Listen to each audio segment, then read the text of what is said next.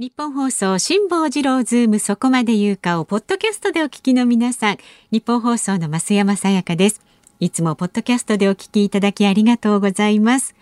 えー、皆さんご存知の通り辛坊さんは太平洋横断のため現在お休み中です。でも助っ人が豪華なんですよ。立川志らくさんに小倉智昭さんなど、そして日本放送が誇ります三大年齢がわからないアナウンサーの二人、吉田アナウンサーと飯田アナウンサー。まあ濃いですよね、まあ、ちょっと心配もあるかと思います。混ぜるな危険なんていう感じしますけれどもね。三代ってねあと一人誰なんでしょうかね。とかいろいろ考えてしまいますが。まあ日々ねみんなでアイディアを出し合って日替わり助っ人の曜日に合わせた企画。そして専門家の方をお招きして全員で辛坊治郎ズームの屋号を守っていきます。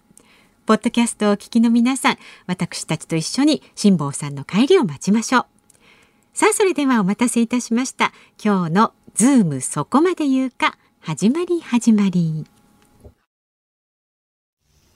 5月3日月曜日、時刻は午後3時半を回りました。FM93、AM1242 ニッポン放送をラジオでお聞きの皆さん、こんにちは。立川志らくです。パソコン、スマートフォンを使ってラジコでお聞きの皆さん、そしてポッドキャストでお聞きの皆さん、こんにちは。ニッポン放送の増山さやかです。辛坊治郎ズームそこまで言うか。この番組は太平洋横断中の辛坊さんの帰りを待ちながら、期間未定で日替わり助っ人パーソナリティが今一番気になる話題を忖度なく語るニュース解説番組です。毎週月曜日の助っ人パーソナリティは立川志らくさんです。よろしくお願いします。いやいやいや、昨日はですね、はい、私にとっては、まあ、歴史的な出来事がございまして、はい、えー、スマップの香取君と、それから、えー、吾郎さんと、はい草彅くん、はい、3人のあの、ななにー、っていうあの番組が、ね、えー、アベマ TV であるんですよ。それに呼ばれて、はい、私は多分まあ15分とか20分ちょこっと、長い、7時間ぐらいの番組なのかな。えー、だからそこでコーナーで15分ぐらいなんかちょこちょっと話をするのかと思ったら、約90分。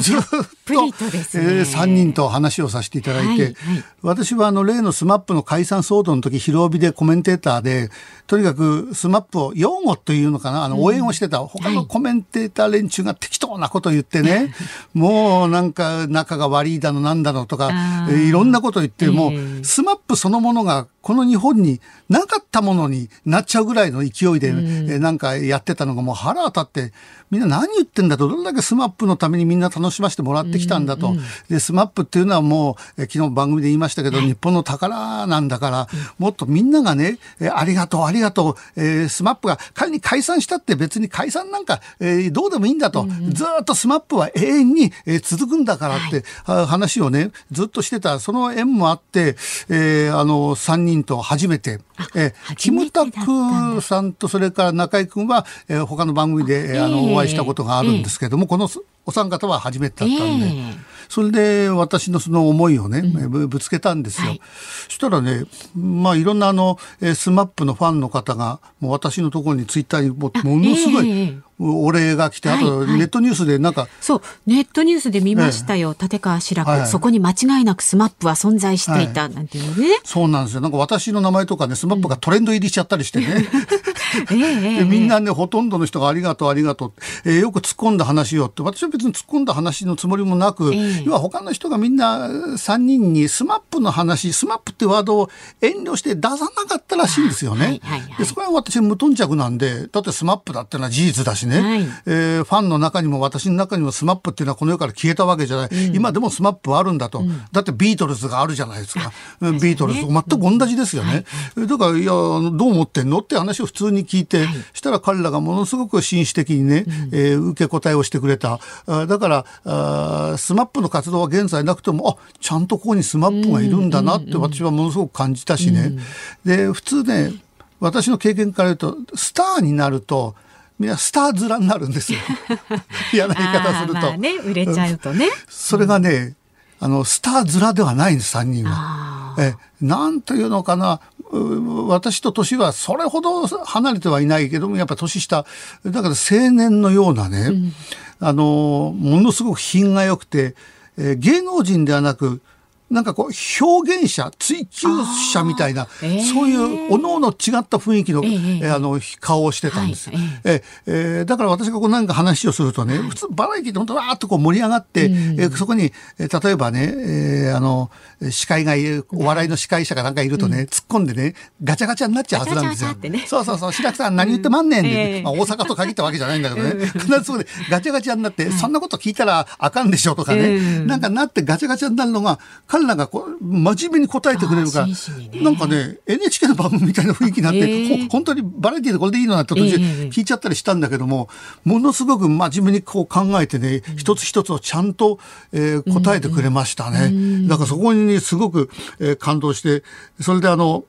コマーシャル中、これはね、あの、オンエアされてないんだけども、香取慎吾さんが立川談志とその昔、ずいぶん前ですよ、えー、パソコンかなんかのコマーシャルで共演してるんですよ。ああ、ありましたね。えー、そうそう。で、その時のね、エピソードをね、コマーシャル中に話してくれて、とにかく僕は子供だったと。だから男子師匠っていうのは怖くて怖くてしょ、うん、周りの大人たちも腫れ物に触るように接している、えー、こんな怖い大人がいるんだってぐらい怖い。だけども、ものすごい優しい人だってことに気がついたっていう、その、えー、目配りとか別れる時の「じゃあな」って手を挙げ方とか、で私それを聞いてびっくりしてね、うん、普通多分その頃は20代前半とか若い頃だから、ただただ恐怖で終わるはずなんですよ、それがこの人は優しい人だって見抜いてるっていうのがねあの私もだから男子は世間では怖いって言われるけどものすごい優しいおじさんだと思ってる、ものすごい怖い。あのビートたけしさんですら男子と打ち上げの席私は目撃してるけども、はい、一言も喋んなくなっちゃうぐらい。そうなんですおとなしくなっちゃうんですよ。えーだって、たけしさんが、あ男子の悪口じゃない、間接的な悪口言ったんですよ。はい、あの、雑誌かなんかでもって、落語、落語はダメだと、落語がろくなやつがいないって、えー、コラムかなんか書いた男子が怒って、てめえ、たけしこの野郎って言ったらは、もうたけしさん次の週その、えー、雑誌に自分が土下座してる姿をこの男子をごめんなさいって謝ったぐらいだから、そんな怖い師匠の本当はものすごい心が優しい、うん、本当に優しい人なんですよ、うん、えー、だからその優しさをちゃんと見抜いてたっていうところにね、ね、感じ取ったところがすごい、ね、私ちょっとゾクゾクっとしましたね、うん、あやっぱりこういった人にはあ分かるんだなと、え。ー、えー、で3人がそれぞれ映画なんかもね、ね、主演をやって、ね、ミッドナイトスワンでしょ、ね、それから、えー、なぎ町かな？あと、うん、反世界とかそれぞれ映画を私、うん、あの見させていただきましたけども、はい今のブームにのっとった映画に出てない。これがすごいです。やっぱり作り手がね、スマップでね、それはアイドルですよね。でスターだから、やっぱり普通に考えたらお客をたくさん集めたいから、悪い言葉で言うと客寄せパンダみたいに置いて、それで分かりやすいストーリーのものやってね。そうそう、受けのいいね。それがちゃんと見る側に想像力と、それから、あの考えさせる。で、あの、小手先で芝居をさせない。だから当人たちがやっぱり自分の奥底で眠ってるものを監督に引っ張り出してもらったって、えー、その実感がある。で、自分にないものは絶対できないんだってことに気がついた。だから絶対自分のどっかにあるものを、それが気がつかないのを監督に引っ張り出されたんだっていうね、そういう話もしてくれたんで、えー、ああ、やっぱり違うな、すごいなと思いましたね。えー、で、ワイドショーの帯やるって言ったらみんな嫌がってました。絶対嫌だ。それはちょっと草彅くんなんかね、犬の散歩があるからダメって言うけど。まあでもなんかそんくらいのね、こう、なんて言うんだろう、気持ちでね、うん、あの、仕事していくと、また昔のスマップとは違った感じのね、お仕事どんどんえー、だから私はスマップは、スマップに依存してるんだっていうね、え人間は何かに依存して生きてる、会社に依存して生きてる、ラジオに依存して生きてる。はいえースマップは芸能界に依存してるわけでもない、うん、ジャニーズに依存してるわけでもない。スマップに依存してるんだと、うん、だからこういうようなことになってしまったんだと、うん、で今はもうスマップに依存しながらおのおのが自分に依存しようとする。これ歴史に残るんで大スターのやることなんですよ。裕次郎は裕次郎に依存する、ひばりはひばりに依存するみたいな、そこにみんなチャレンジしていくわけですよね。談志は談志に依存する。それは本当数少ない、えー、あの歴史に残る芸能史に残る、あるいは芸術家とかしかできない、そこに今ね、えー、スマップの5人はそれぞれ、えー、あの、挑もうとしてるっていうのは、昨日あの確認しましたね。えー、だからとっても昨日は私も終わって、えー、興奮してました。えー、その話をぜひとも今日はしたいなと思っていたら最初からもうあの今日の進行台本にちゃんと書いてあったので。そうそうそうだね。でもやっぱりこれだけこう分かってくださるとねファンからのねこの感謝の声多数寄せられているってネットニュースにもありましたけれどもね。そうだから私のツイッターがね、ね、変な意味で荒れてますよ。だってもう私のツイッターにこうねいろいろ、えー、言ってくる人のアイコン見るとみんなね、えー、草薙君の顔とか、ね、中居君の顔とかもうみんな派手なの。普段なんだか分かんないけどだから、えー、どよっとした感じですごい派手なの 明るくなった感じ。もう、スマップ祭りみたいな状態になって、どっから読めばいいんだもうわけわかんない。いいじゃないですか。それでまた志らくさんの魅力広がってきますよ。そう、私ね、あの、エゴサーチするとね、大抵私の悪口書いてあるんだけどね、え昨日今日はずっといいことしか書いてない。よかったじゃないですか。本当ありがとうございます。もうファンの方々はね、もう素晴らしいですよ、みんな。ね、さあ、ではそろそろ、はい、えー、本題に入っていきますが、はい、まず今日はですね、新型コロナウイルスの、えー、感染者の、えー、数をお知らせいたしますね。新型コロナウイルスの東京都内の感染者の状況をお伝えします。東京都は今日新型コロナウイルスの感染者が新たに708人報告されたことを明らかにしましたこのうち重症化リスクの高い65歳以上の高齢者は68人また現在入院している患者のうち症状が重い重症者は昨日より2人増えまして65人となっています東京都は今日新型コロナウイルスの感染者が新たに708人報告されたことを明らかにしました、はい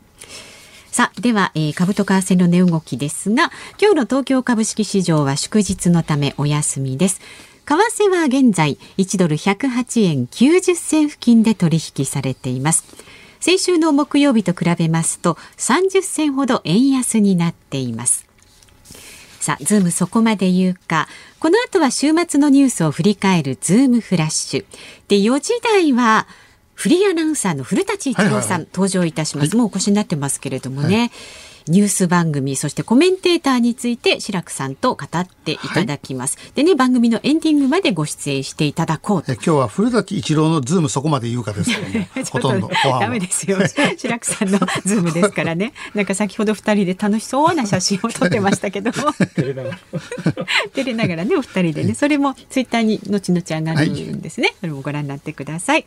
で5時台のオープニングは生存確認テレフォン5時の辛抱です。この番組のねオープニング冒頭でもね、えー、声を、えー、お送りしましたが、はい、今日はですね出港から24日目。現在は東京から辛坊さん東へおよそ2700、100キロ離れた太平洋上にいるということで、うん、全行程の3割ほどね。あ、3割ほど。そうなんですよ。まあ、波と風にね、苦労したのを超えて、ようやくちょっとね、落ち着いてきているということなんで、ね、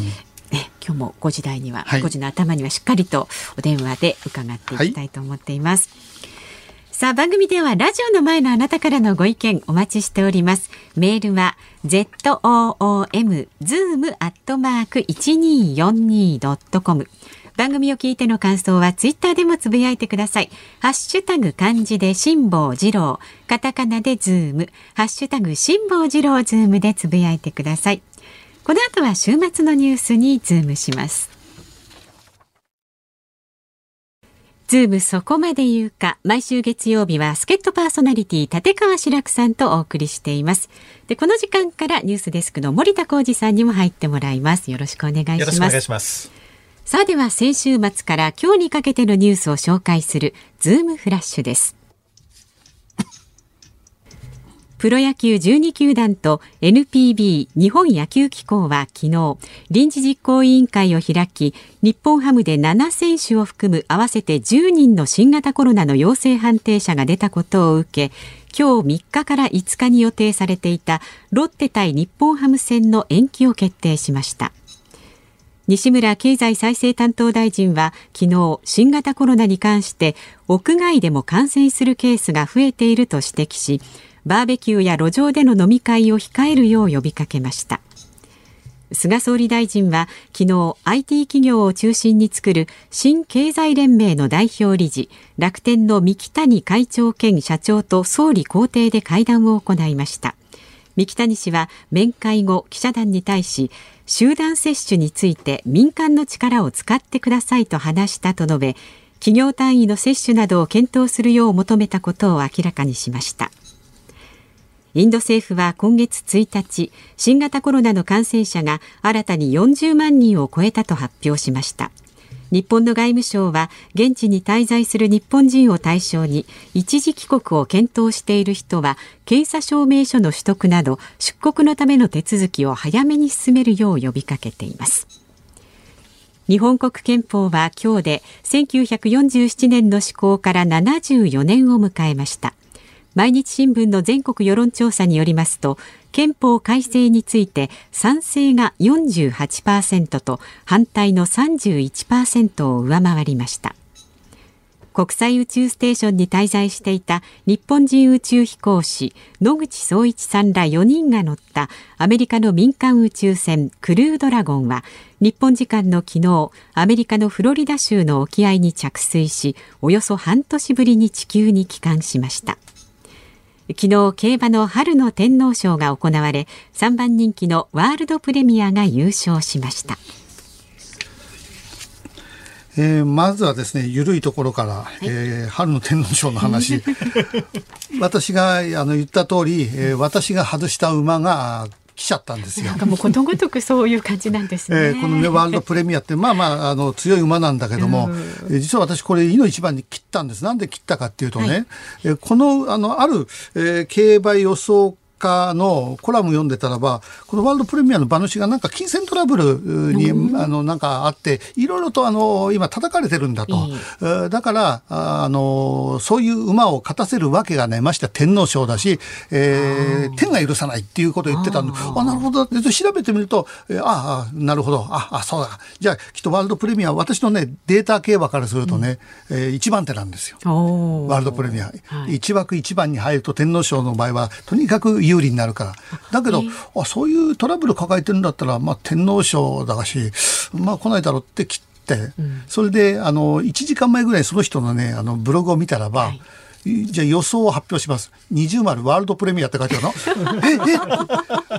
一昔前だったらそうだけども、今そんなことで、えー、競馬関係者がこいつを潰しに行ったりしたらば、はい、えー、あの、世間が許さないから、えー、実力から言うともうワールドプレミアっておいおい、もう馬券みんな買っちゃったよ。新聞にも予想発表しちゃったこっちだと思って。そしたら、もう案の定、本当に来ちゃって、えー、だからあんまり人のね、あの、競馬のあの、コラムとかね、読まない方がいいですね。自分の直感でね、そうそうそうそう。ね。それから、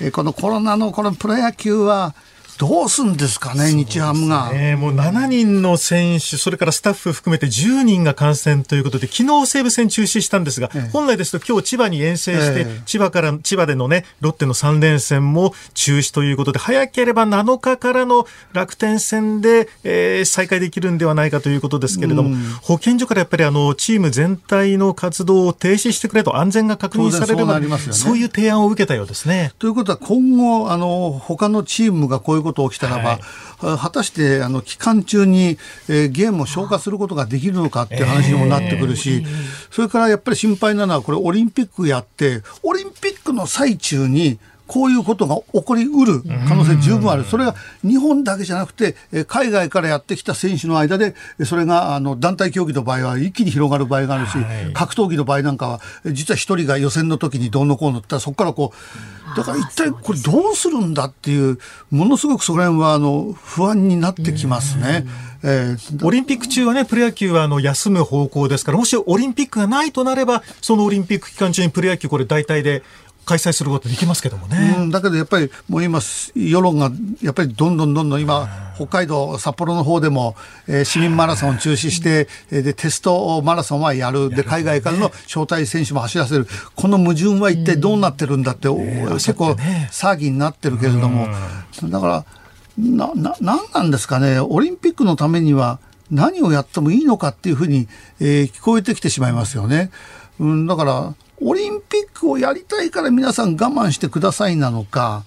もうそこら辺が非常に、だから中にはね、私がオリンピックは延期だ、中止だっていうとね、そうすると、ものすごい、あの、えー、医薬金を IOC に日本は払わなくちゃいけなくなる。はい、それから経済損失も何兆円になると。すると税金が上がるんだと。それでもいいのかって言ってくる人がいるんだけども、それ確かに困りますよ。税金上がるのも嫌だし、うん、ものすごい経済でそんな損失を、えー、起こすのも嫌だ。はいだけど我々はどういう教育を今まで受けてきたか、それから教育をしてきたかっていうと子供たちに人間の命が一番重たいんだと。うん、えー、お金よりも人間の命の方が重たいんだ。でも実際は本当は金の方が重たいんですよ、現実は。世の中。世の中そういうもんなんです。はい、だけども教育上そういうふうに言ってきたのに、結局、じゃあ、えー、人の命よりもお金の方国は取るんだなってことになります。うん、これ子供たちにあの、えー、都知事でも、あよ、えー、あの、日本の、えー、オリンピック組織委員会の人も、それ子供たちに聞かれたらちゃんと答えられるのかなと。うん、えー、何のためにオリンピックやるんですかって、えー、うちのおじいちゃんやおばあちゃんがオリンピックやることによって感染して死んでしまったらどうするんですか？とか、それをね、答えられる大人が果たしているのかなっていう、うん、そういう気がしますね。中止なのか延期なのかも、もうちょっとね、どっちか、えー、選べるようにするということもできんじゃない、うん、石原慎太郎さんなんか、あ私年末に聞いたら、いや、もう1年延期するいいじゃないかと。1年延期できてんだからもう1年できんだろうみたいなことをおっしゃってましたしね。ねどんどんどんどんこうやってずらしていけばいいじゃないかって気がするんだけどもね。えーあとあの西村大臣のバーベキューやロノミを控えるようにって、はいこれね考えてみるとロノミやってる人たちっていうのはねえー、世の中みんなで守りましょうみんなで泣きましょう。だから今飲食店も、えー、自粛している、えー、そしたらみんなやっぱみんなで守ろうってやってる時にそれ反してるわけでしょ？社会に反することやったらこれ反社って呼ばれるんです本当は。反社ですやってることは、うん、だからねいやそれはおのおのちゃんとした権利があるからって言うんだけども、えー、でも今はそういう特別な有事なんだから社会に反することやってたらばそれはあの役所の人が注意するとかお巡りさんが注意するって言ったらもう、えー、それよりもね町で注意すべきですね。自分たちの町を守るんだと。えー、それで炉飲みしてる人たちにあの帰ってもらうみたいなね、えー、そういうことしないと私はもうただ自粛してくださいじゃどうにもなんないような気がしますけどもね。もう人の流れの大幅な抑制にはこの緊急事態宣言至ってませんであの大阪府では6日連続で新規感染者1000人を超えてますから、えー、そうですよね、これも宣言の延長は避けられないんではないかという政府内でも出てきてるんですよね。そうするとバッハさんの来日も延長されてしまうみたいなね。あと、日本国憲法、私これ憲法賛成反対全く分かんないんだけども、私、あの、太陽と月とっていうね、平和憲法のドキュメンタリー映画、知り合いの監督に頼まれて出演してるんですよ。はい、で、そこで学んだのは、アメリカが作った憲法ではないっていうこと。全部、はい、あの明治時代に植木江森っていう人と千葉拓三郎っていう人が同じ時期に憲法の草案を2つこしらえてるそれが今の原このあの、えー、平和憲法にかなり近い。だそれを、えー、GHQ やなんかが参考にしてこしらえた。だから、アメリカが勝手にこう作って日本にこう与えた憲法ではないんだっていうことを、えー、えー、あの、その映画で学びましたけどもね。えー、だから今後一体どうなっていくのか、全く私の中では分かりませんけども、これだいぶは今、賛成が上回ってきましたね朝日新聞も憲法改正必要というのが45%で、必要ないを上回ってるんですよ、ね、だって一時はね、この平和憲法に、えー、えー、ノーベル賞なんてね、話もあったぐらいなのに。まあ、ですから、この緊急事態条項とか、こういう新型コロナで割と現実的なことを考えようという動きにはなってきてるのかもしれないですね。でしょうね。さあ、以上、ズームフラッシュでした。5月3日月曜日、時刻は午後4時を回りました。東京有楽町日本放送第三スタジオから立川志らくと。日本放送の増山さやかでお送りしています。ズームそこまで言うか。辛坊さんが太平洋横断にチャレンジしている間期間未定で毎週月曜日は助っ人パーソナリティ立川志らくさんとお送りしています。5時台には、えー、辛坊さんの衛星電話にね、生電話をかけちゃう企画、はい、生存確認テレフォン5時の辛坊ですを毎日お送りしています。今日もですね、進路情報ですとかいろいろ伺っていきます。まあ、先週の前半は台風崩れの低気圧に巻き込まれて大変だったということですが、はいはい、波風ともに落ち着いた日々が今続いているということです。うん、なんかちょっとね、ゆっくりこうね、船の上で、なんか、もの考えたりする時間ができているといいなと思いますけれども 後で5時のオープニングに聞いてみます。はい、でご意見いただいています。えー、神奈川県横浜市のモズさんからメールです。58歳男性の方。はい、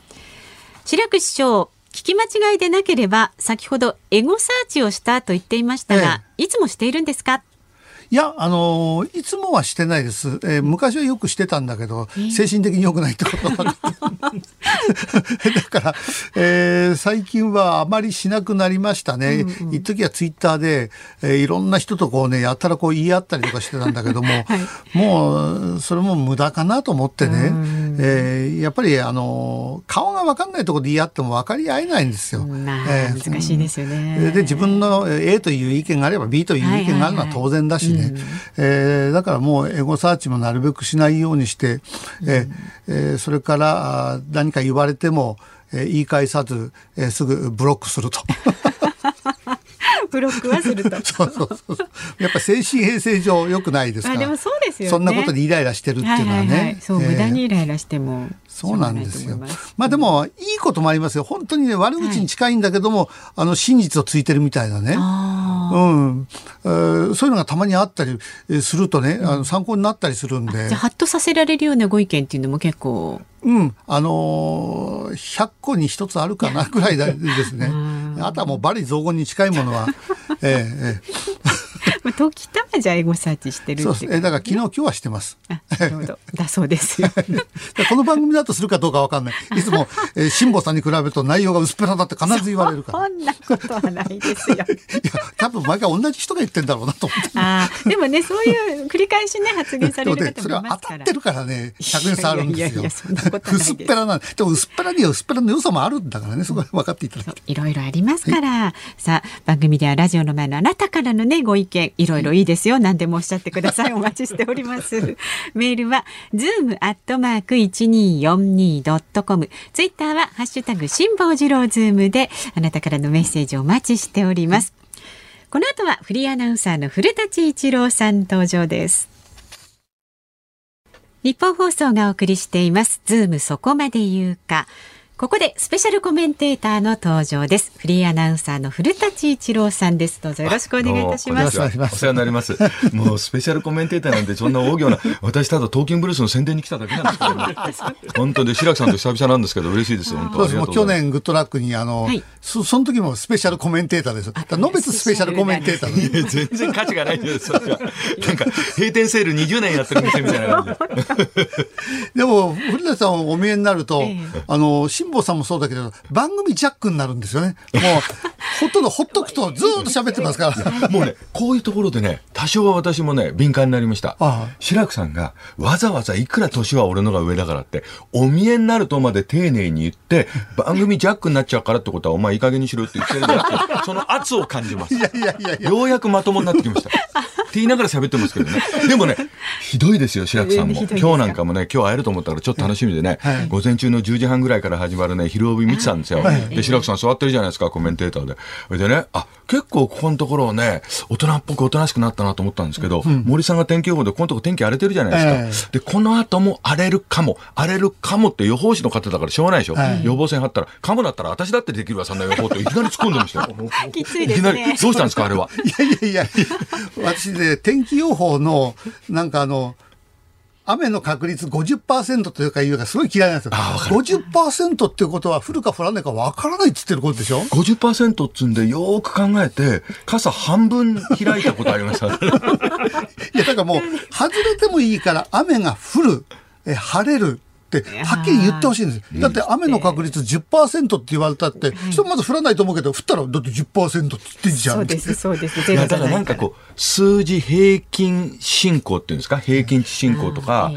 例えばあの、平均寿命が仮に100歳とか言うじゃないですか。ね、人生100年で。俺、ああいうの嫌いで、やっぱり全くね、100年だって、例えば100歳まで生きる方と、残念ながら生まれてすぐ亡くなった方の2人の平均出したら50歳じゃないですか。はい、だからあんまり平均寿命進行で、あクリアしたとか男女それぞれ思うとかいうのも嫌なんですよ、ね、なんか私その数字のマジックがものすごい嫌いなんです。わかる。えだから今一連のコロナの感染者数が何人っていうのも分母が毎回違ってるのに、分母違ってるくせにグラフを作るでしょ、うえ情報番組みんな。おかしくないですか？で、パネル、フリップのその数字、グラフに寄りかかりすぎてると思うんですよ。もっと直感的なところとか人間の感覚的なところをやってほしいと思う、僕もあの報道番組をずっとやってた報道ステーションの時にも、やっぱりシリアの内戦で今日も550人の方が亡くなりっていう時に、もう毎回550人ってくくってしまう数字の世界、うん、大事なんだけど、えー、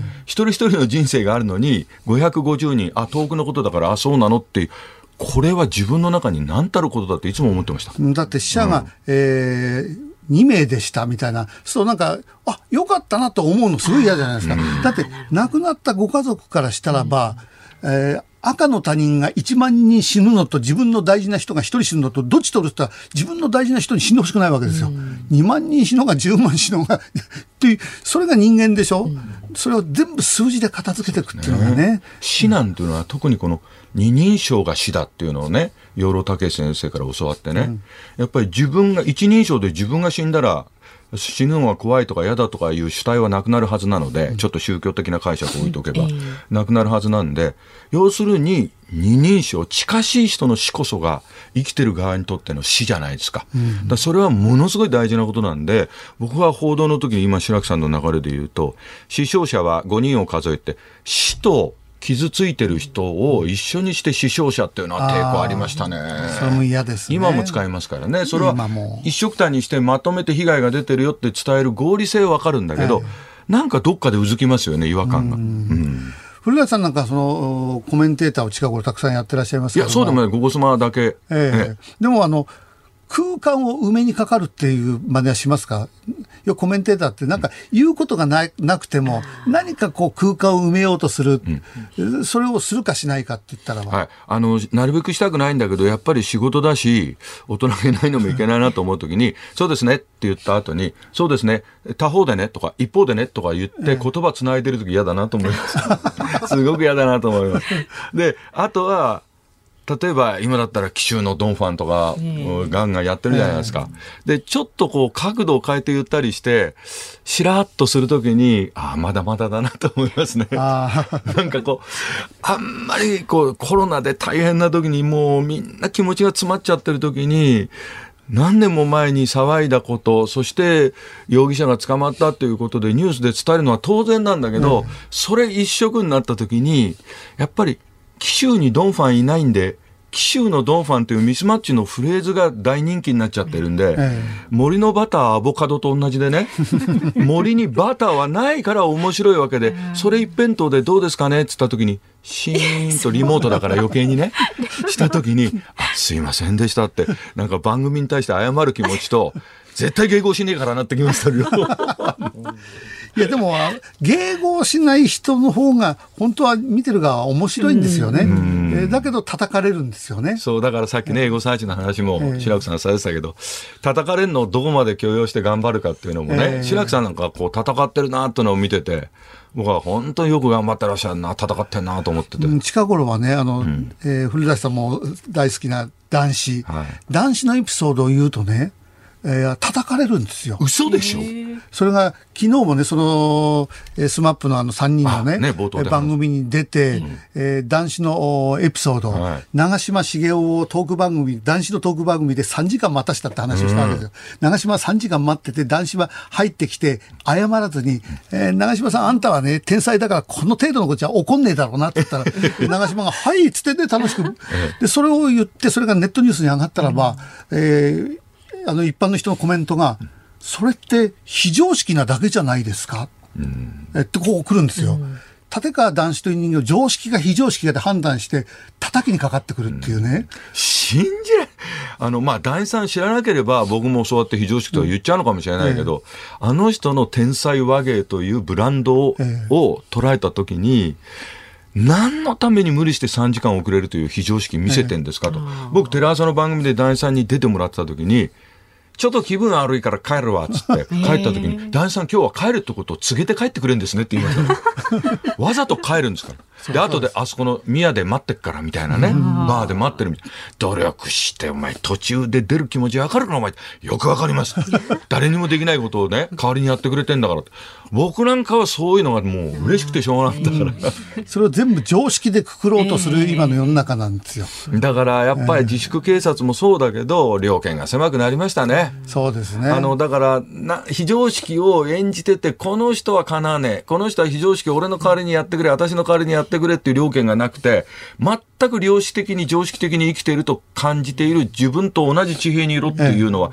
つまんなくないですか？銀幕のストーだって手が届かないからいいわけでしょ？そうですよ。だから男子もよく言ってたけど、要は人間は常識に縛られて生きてるから非常識というものに憧れるんだと。うん、だから、あの、ボクシングっていうものが存在する。だってボクシングあれルールなしで道端でやったら捕まるわけですから、うん、それをちゃんとルールを決めて殴り合うって非常識を楽しむ。殺人事件の映画にしてもそうですよね。非常識を楽しむ。だからそれを、あの、我々、我々というか一般の人が3時間人を待たしてね、うん、そしたらそれは非常識だって仕事を減らせば職を失う。でも芸人なんです。非常識の塊なんですよ。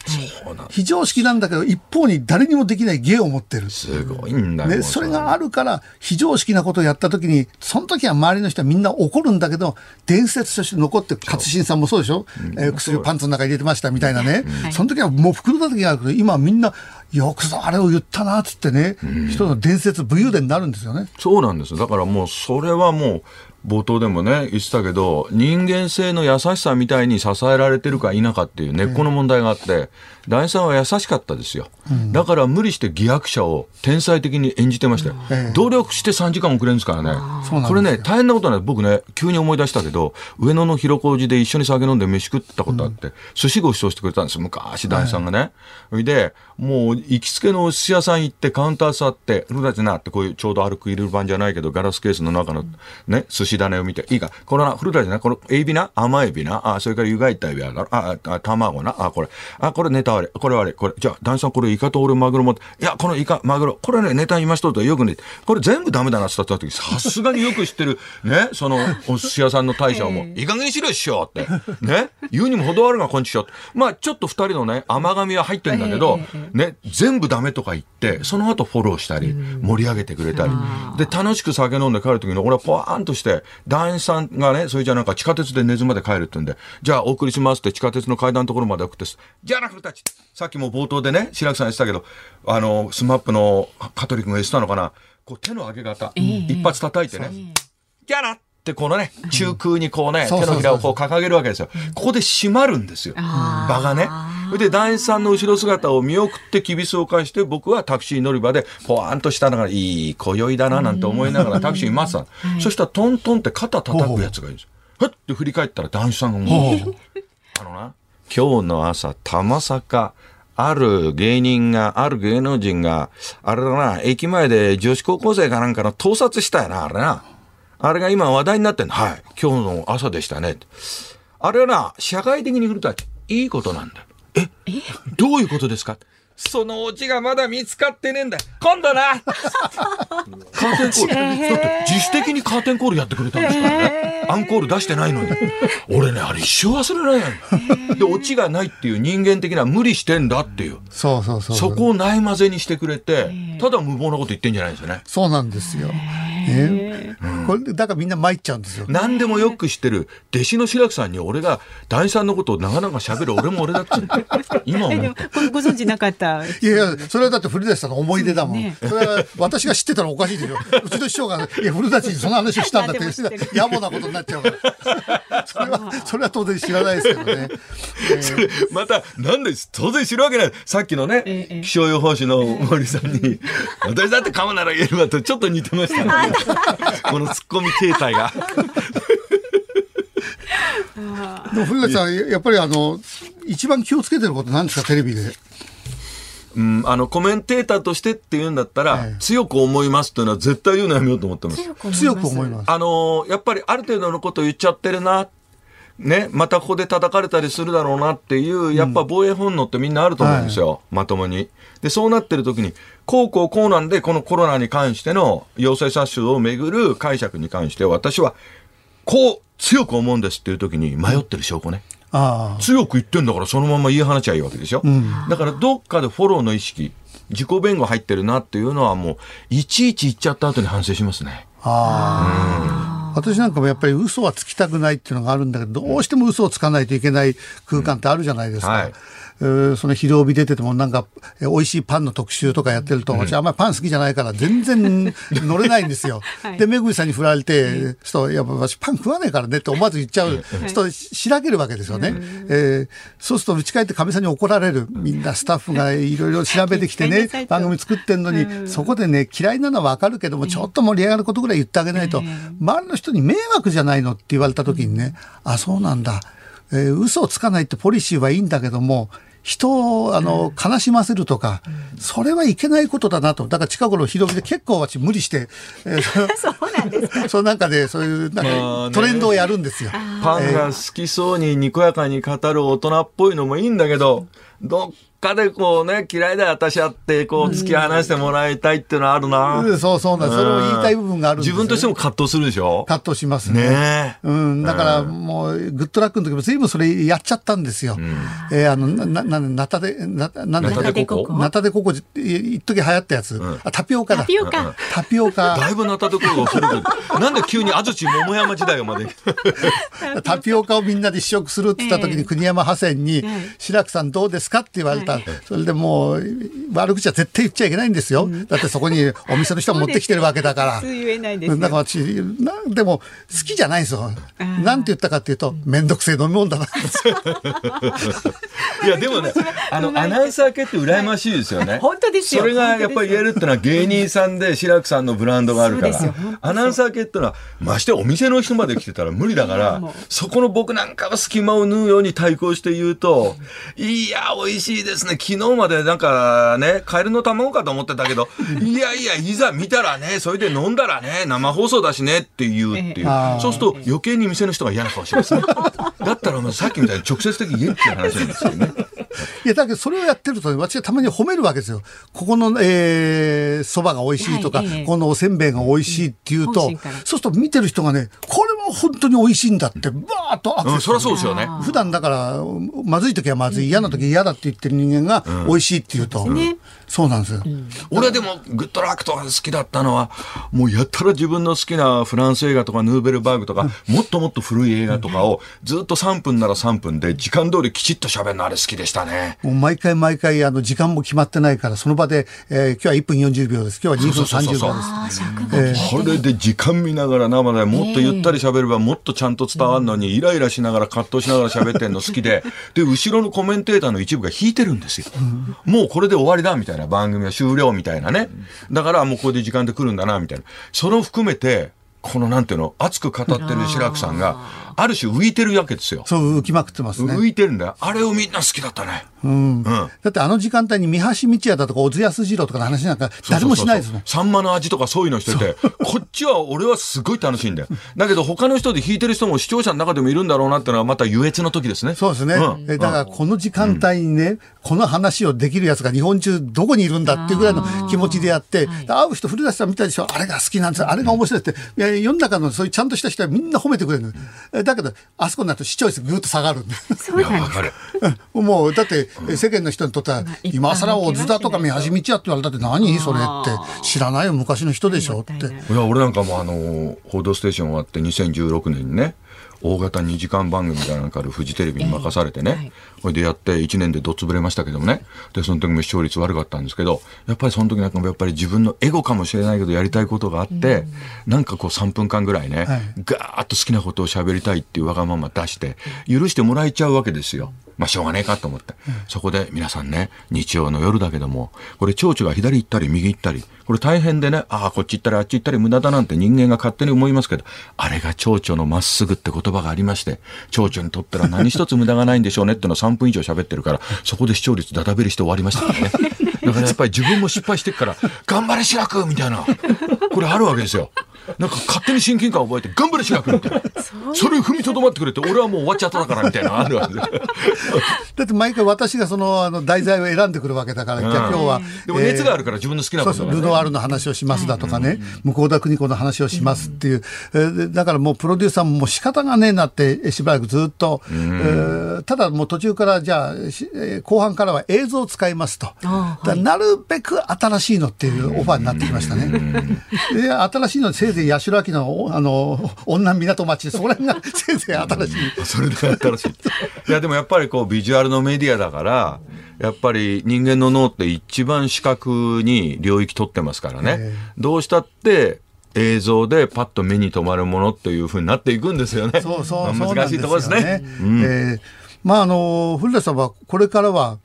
えー、何をやっていくんですか？今度トーキングブルース後でその話もしますけども、はい、何を主に、えー、あの生きていくんですか？私の場合は落語、うん、もちろん落語なんです落語にいろんなものがくっついていくっていう古田様僕はもうトーキングブルーストークライブを主で生きていきたいと思います。もうこの年になって。ああ、そうですか。はい、もう、もうそこに、えー、完全にもう方向が。はい、だから。昔からです。私一回だけトーキングブルースは若い頃、あの、拝見したんですけども。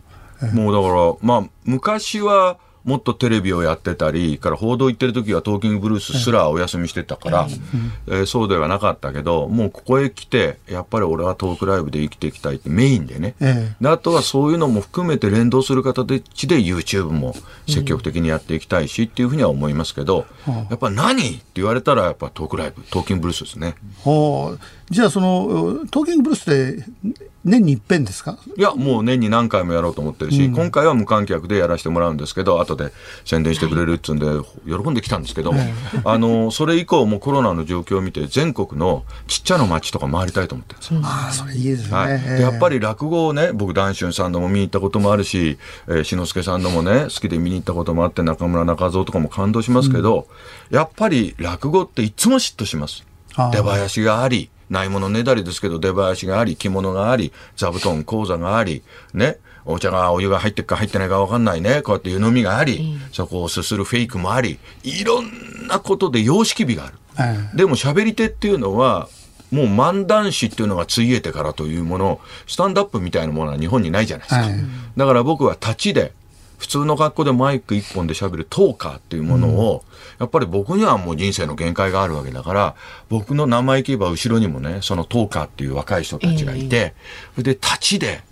こう現代の令和の漫談とかをでんでん早口で言うような、うん、そういうジャンルを確立して小さなトークライブハウスとかフルタッチプロジェクトの面々と作って死んでいくっていうのが理想ですね。あうん、大きいところばかりじゃなくて小さいところでもやるってこと、ね、小さいところでやりたいですね。だから結構大きいところはトーキングブルース1980年代からやってましたから年に1回東京以外でも随分回ってたんですよ。だけどやっぱりもっともっとちっちゃい町行ってまばらなお客さんの前でなんかお年寄りがあくびしてるようなところでも喋って、うん、もうちょっと鍛え直したいかなみたいな、う。ん、あの自分の固定ファンでバンバン受けがいい時ってやっぱ安心しちゃうんですよね、うん、だからワクチン打ちに行きたいみたいな。ちょっともっと強くなんなきゃいけないかなと、この年でもね。えー、トークライブってすごいパワーを使うじゃないですか。はい、それ年を重ねてきて、あの、なさるっていうのは、なんか努力も倍しなきゃいけないみたいな大変さはないんですか？いや、僕逆にあの、トークライブで放電したり、すると元気になるんですよ。あの喋んないでおとなしくしてる仕事が多い時とかあの例えば昼帯のあ昼帯じゃない午後スマのコメンテーターをやって3回ぐらいしか喋れなくて、おとなしくしてたっていう時になんか電気が溢れ出る感じであ、あのなんか電池が腐っちゃうような気がする。焼けきっちゃう。でトーキングブルースとかで2時間ぐらい喋って疲れて腰が重くなってる時すごく元気なんですよ。だからなんかそういうふうにできちゃってるみたいですね。あの落語も全く同じでちょっと頭が痛いとかね。今日体調悪いなっていう時でも、えー、自分の独演会で一席喋って戻ってるとものすごい元気になった、いやあれね脳内ホルモンも影響してんじゃないかと思うんですけどね、うん、そうなんですうんもうこれ不思議昨日も今度5月13日で間もなくなんで、東京ブルース無観客、これワンナイトですけど、それをちょっと聞いてもらってたんですよ。プロジェクトの面々に。ね、こんな感じでやろうと思ってんだけどって。で、それまで頭痛くて、俺風邪ひいたのかな？コロナじゃないだろうななんて思って。熱測ったら大丈夫だけど、すっごい体調悪くて。で、1時間半ぐらい、ブーっともっとかな？ものすごい勢いで声枯れるぐらい大声で喋ってみたら、すっかり元気になりました。あの、そのトークやるときもちろん台本とか何を喋るってあるじゃないですか。うん何にもない空間で何にも用意せずにえー、喋るっていうことがもし課せられたらどうですか？あのー、頭の中に想定する喋ろうとするネタすらもないっていうのは、うん、怖いけどやってみたやったことあんまないから。えー私、自分であの楽塾っていうね塾を、今コロナで休んでますけども、これ月1なんですよ、でもう生徒は20人ぐらいしかいないんです。そのぐらいしか呼んでないからそこで毎回、えー、2時間半、うんまっさら状態でやるんです。何にも用意せずに。ええー、2時間半のうち1時間半ぐらいは、えー、私が今何を思ってるかっていうで残りはあと質問。質問全部答える。だから何にも用意していかないんです。で、それでお辞儀して、じゃあ始めますと言って、うん、ポンと最初に頭に浮かんだことを喋ります。なるほど。ええ。ー、今日古舘さんに会いましたとか、こんなこと言ってました。パッと思い出して、蝶々の話でこんなのがあったとか、そういう話とかバンバンして、そこから脱線して、えー、あの、じゃあ、えー、今こういう映画を見てますとか、で、それをやると、ものすごい大変なんだけども、えー、あの充実感があるんだ、ね、えー、そうだろうな。俺もあんまやったことそういうのはやったことないけど今ちょっと思ったのはここ最近やり始めてまだまだ再生回数はあんま伸びないんですけど全く何にもない状態で立ってるんですよ一人で、はい、YouTube で。そうするとそれを企画してくれた尾形っていうプロジェクトのマネージャーがカード出すんですよ。それでトランプのあの印刷してあるんでプリントしてあるんだけど裏には字が一言だけ書いてあるんですよ。はい例えばいきなり、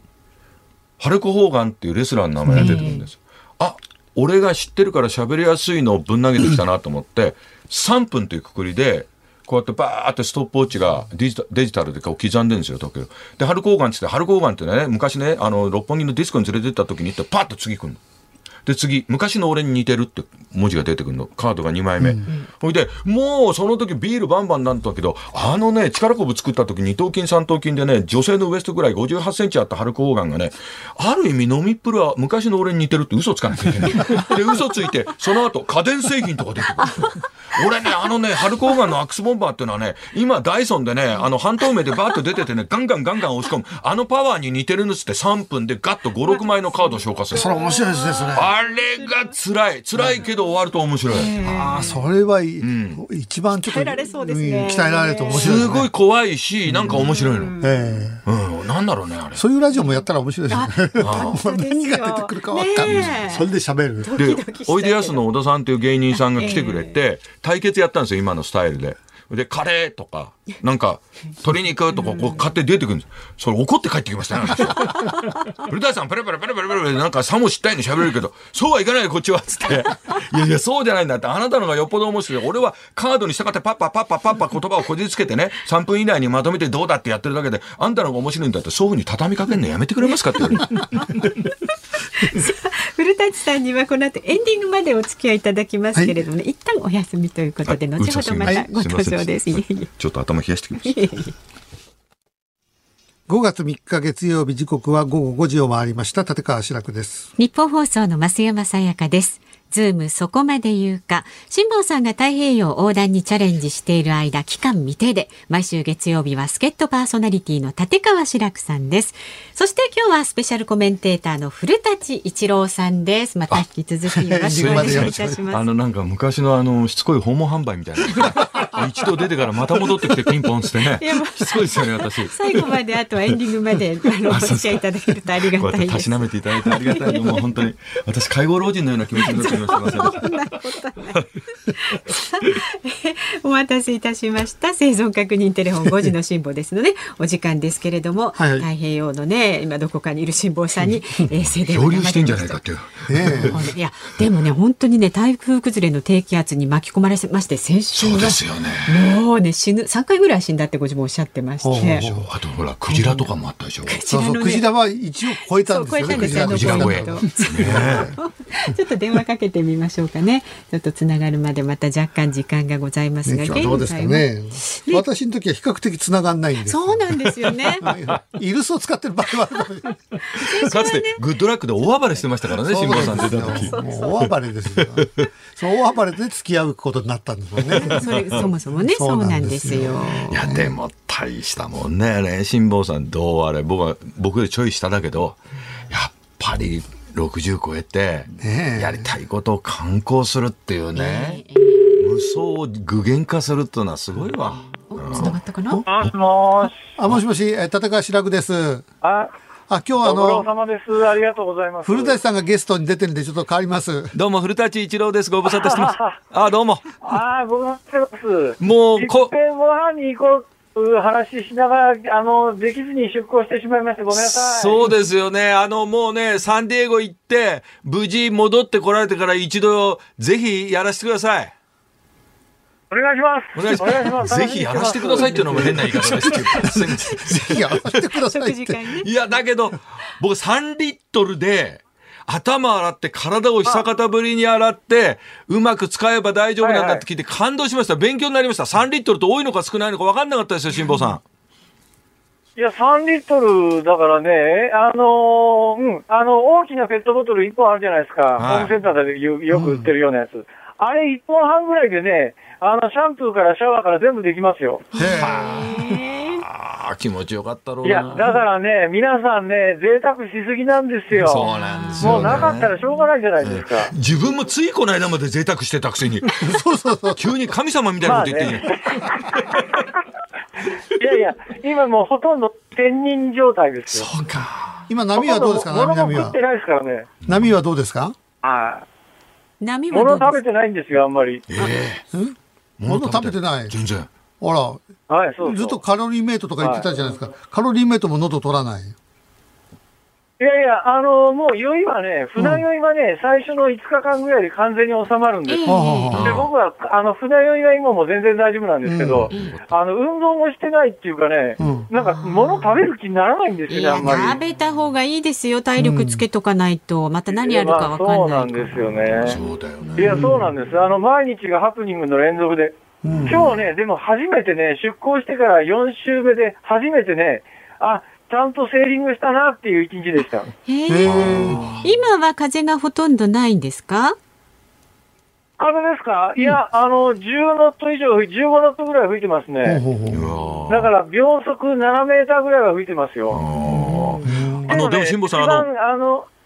とごめんなさいね、東京からあの東へおよそ2700キロメートル離れた太平洋上って聞いても、ちょっと僕みたいな素人はピンとこないんですけど、最寄りなんて何もないんですか、あの辺りから近い、あの島から近いよなんていうのはないんですか、目安は？あのね、多分ね、多分ね、日本とハワイを直線で結んだ真ん中ぐらいですね。うわそれをちょっと北ぐらい行ったとこぐらいですね。うわもうだいぶ日本から離れましたね。何白木さん笑ってんですか？そうですね。そんなとこ、一人ぼっちでいて。いやいや、いやあのね、忙しいんですよ。あの結構ね、風に合わせてね、セール操作したりとかね、一日バタバタして、することは山ほどありますね。そうですか。本を読んだりはしてないですか？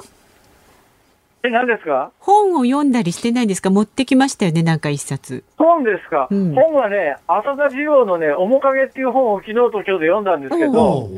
れあの、私と同い年の65歳が主人公で、うん、その人が突然、あの、脳一血で倒れるって話で、ね、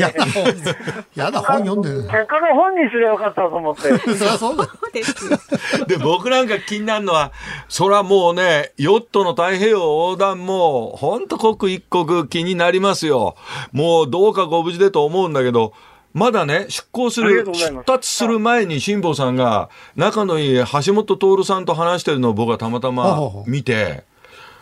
私はヨットで横断したいのもあるけども、はいはい、もうそろそろ喋りをやめたやめたいから、うん、エポック作るためにヨット行くってのもあって、戻ってきても喋りやんないみたいなこと言ってたんですよ。はは俺すっごい気になってて、やめちゃダメですよ、辛坊さん。やって、やってくれるよね。あいやいや、あの、別に、あの、生まれ変わりはしますかけど、あの、喋るのをやめるつもりは全然ありませんから、古田さん、またなんかいろいろ、あの、教えてください。何言っていやいや、なんでじゃあそんな嘘ついたんですか、橋本さんに。いやいやいやいや、あのー、いや、そんな、そんな言い方じゃないと思いますよ。まあ、あの、ニュアンスってやつですね。あ、ニュアンス。あの時酒も飲んでたから、ホテルかなんかで。あうん。あれですね。そうか、なんだ、ほっとした。ほ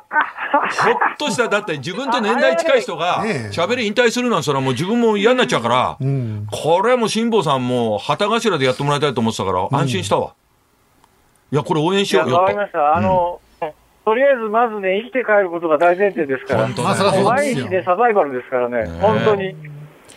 一日走ってね、朝起きるじゃないですか。そうするとね、今日も一日生きてられるかしらって必ず考えますね。いやー、人生が変わりますね、これ。ね変わりますよね、帰って辛坊さんが丸くなってね、ほんのせつまんない人になります。それ も怖い。でもね、心のデトックスを観光して帰ってきてからね、半年もすれ、あるいはワンクールで大丈夫だと思う、辛坊さんは。そうですかね。そんな急に赤が抜けるわけないじゃないですか、あの人が。ね、辛坊さん本人に言うのもなんだけど。いや、な、なんで勝手なこと何言ってんですか。こっちは今ね、いき、サバイバルで大変なんですから。そうまあ確かに。いやまあでもね そこそこ悪残してね帰ってきてまたあの日本放送で番組やってくださいよね。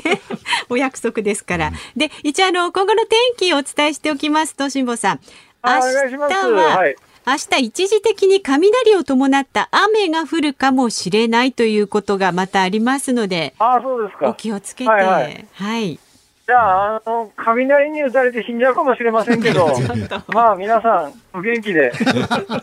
いやーもう本当どうぞご無事でね、サンディエゴに着くことを祈っております。はい、祈っております頑張ってくださいね引き続き、ありがとうございます。はいはおい。疲れ様ですすごいな。ということでね、私たっぷりお話ができて、今日元気そうでしたよね。元気そうでしたよね。ね、なんかちょっと、ちょっとだけ海が落ち着いてるとほっとしますね。そうですね。うんそうですよね。でも職業旅人ってふざけて言う人いたけど本当にいるんだね。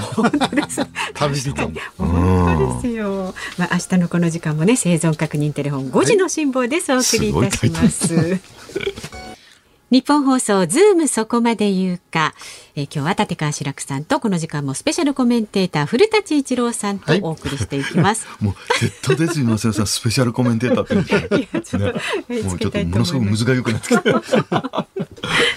えっとね、えーご意見いただいてますが、世田谷区のよよっちゃんさんという47歳男性の方です。えー、志らくさんと古舘さんのトーク、スピードも内容も素晴らしいですね。古舘さんがブルースなら、志らくさんはロック、辛坊さんはメタルでしょうか？っていうことをおっしゃってます。そういうはめ込み、この人はプロ筋ですねプ。ロ筋ですね。なかなか言わないですよ。3つはめ込んできましたよ。ねはめ込んできた。どうですかこんな感じのはめ込みは。なんかちょっとすごく気に入っちゃって、ブルース、ロック、メタルか。もう一回辛坊さんとつなぎますか。メタルって言メタル確ってもらって認テレフォン。そう。これがね、丸くなってドドイツになって戻ってくる。んですよ。ドイツになった。おつになって戻ってくる。どドイツになってサンディエゴから戻ってくるんですか？本当にそうならないことになってますけれども。さあブルース出ましたよ、はい。あのありがとうございます。古舘さんね5月13日来週の木曜日です。古舘一郎トーキングブルース無観客へのリベンジということでね。去年は8月に無観客で行って、12月には恵比寿ガーデンプレイスで観客ありで、はい、半分以下にしてですねはいはい。やらせていただいて、でまたこういう時勢なので、もう喋りの緊急事態宣言ですよ。もうこうなったら無観客でもう一度誰もいないところでやらせてもらってでさっきもちょっと冒頭で言わせてもらったように、はい。全部今回一一夜限りで喋った13日のネタ、全部差し替えて新しいネタに全部変えて、今度はもう6月下旬以降からコロナ次第ですけど各地回りたいなと思うんですね。これあの、無観客が難しいかどうか。例えば、ブルースって入ってるじゃないですか。はいえージャズですよね、でジャズって私も自分の落語は、えー落語の場合はジャズだと思ってやってるんですよ。クラシックがダンションならば私はジャズ。その場の雰囲気によって自分の気分によって。だから無観客でね、落語やるとものすごいやりづらい。私も YouTube で、えー4席か5席やったんだけど、すごいやりづらい。古谷さんやっぱトークでブルース、つまりジャズでこう喋ってるのに無観客だとやっぱ変わりますか、もう去年の8月14日の体験で言うと、今回2回目どうなるか分かんないんですけど、その1回目で言うと去年、明らかに自分の中で分裂しました。はあ。で、一つはもうね、もう白くさんの言う通りで、お客さんの表情を見たり、いろんなことしながらネタが変わったり、間合いが変わったり、から笑い取れたりしたら嬉しくてええ。やるわけじゃないですか、また。っていうメリハリが全然効かないです。誰もいないから。で、そのすごくやりづらいっていう白くさんが言ったことと、一方でこのクソおしゃべり野郎なんで、ええドーッと乗って喋ってると、マスターベーションだけど気持ちよくなってきて、ほうほうそのまんまいるいないに関わらずずーっと喋ってトーキングハイみたいになる瞬間もあるんですよ。それは結構閲楽の境地なんですよ。うつらくの。閲楽の境地なんです。だその両方が講義に怖かったり、冷や汗になったり、うわ、お客さんいない嫌だと思ったり、お客さんが主役だもんなと思ったり、なんか気持ちよくなって、あの、鬼の犬間じゃないけど、客の犬間に、あの、喋ったれみたいになんかわがままに喋りまくったりもする瞬間もあるんです。不思議。両方あるんです。おでもやっぱりお客がいた方がいいですやっぱりトータルもちろんそういう。そうそうですよね。お客が主役ですもん、ライブなんて。ええね。うん、ねってますよ、さんに言うのもなんですね、こういう間でなんで急に横の人にねって言うんだっていう、すいませんでした、ね。配慮ですよね。ちょっと嫌そうな顔してる。このクソおしゃべり野郎と。いやでもラジオとかテレビって基本お客がいないから、まあテレビの場合は一応観客がこう何かいたりはするんだけど、基本いないじゃないですか。すね、だけど実際ライブでやるとそこに500人とか1000人。うん、だけどテレビはゼロなんだけど向こうに何十万何百万がいるって、これはやっぱり使い分け難しいですね、でも。難しいですね。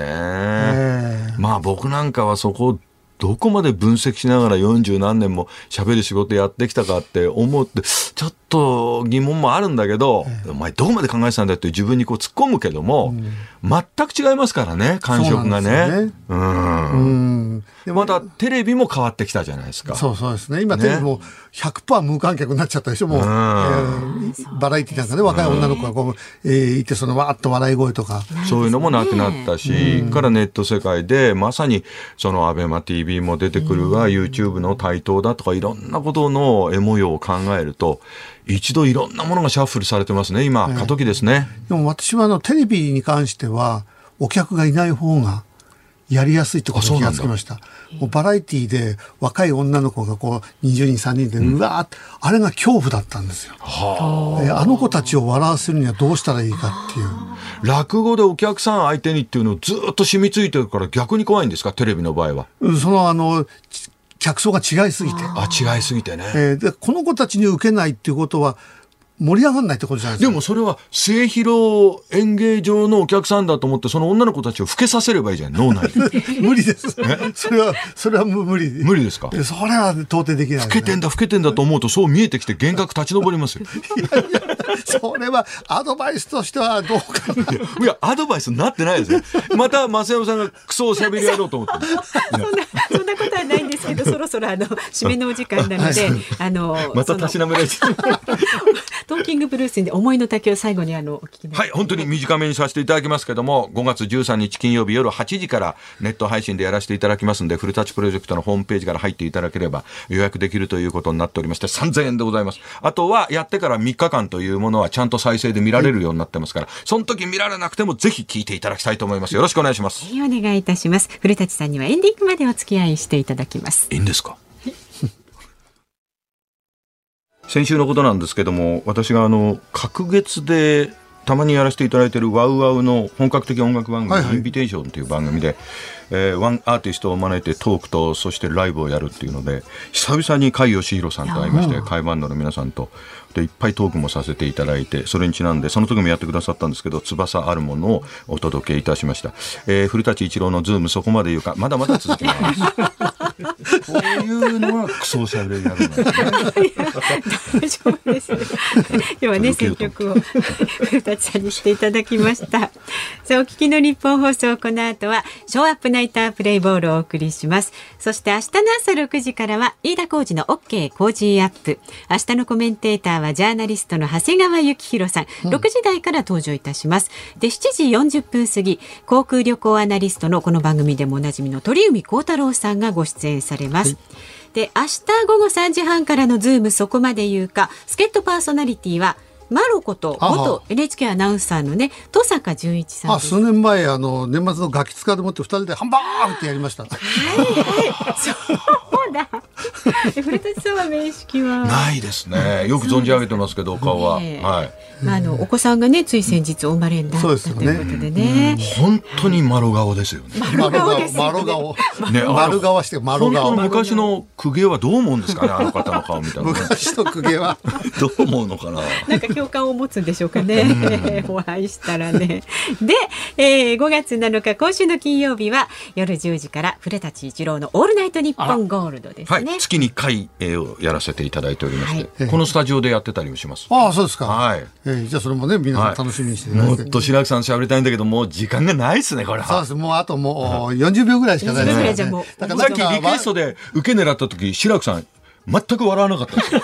もう終わりが近いと冷めてますよ、白木さん。大丈夫ですか？いやいやいや、私は、そう、あの全部見抜かれました。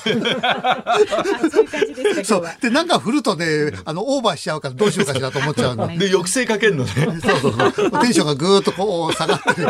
そういう状況ですけど、またでも、えー、遊びにいらしてください。ありがとうございます。白さん、そう思ってないですよ、